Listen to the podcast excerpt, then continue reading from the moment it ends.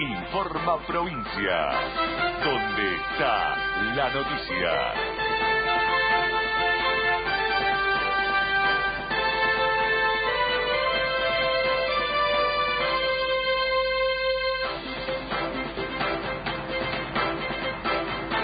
Hora 16, 30 grados y medio la temperatura en la ciudad de La Plata, con cielo algo nublado, 45 el porcentaje de humedad.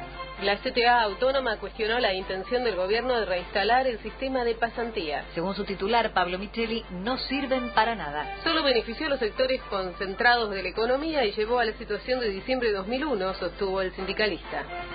y es gravísimo. Es gravísimo porque insistir con vieja metodología que dio resultados terribles en nuestro país que no, no, no, no sirvieron para nada, que lo único que benefició fue a los empresarios, a los grupos concentrados de la economía, que lograron, este, así dice llanamente, hacerse de América, a costa de una gran competitividad en el país que terminó, bueno, en, en una situación este, como la que conocemos de diciembre del 2001. El Banco Nación otorgó en diciembre récord de créditos hipotecarios. Informó que en 2016 otorgó 7.600 créditos hipotecarios por 6.500 millones de pesos. Además registró un diciembre, en, ese mes, un récord de préstamos de este tipo con un total de 1.180 escrituras por un monto de 1.118 millones de pesos.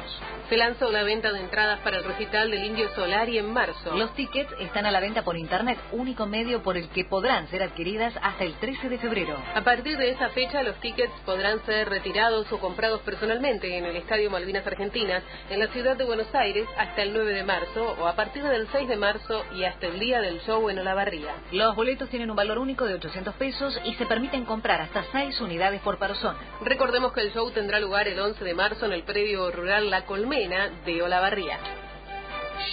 Deportes.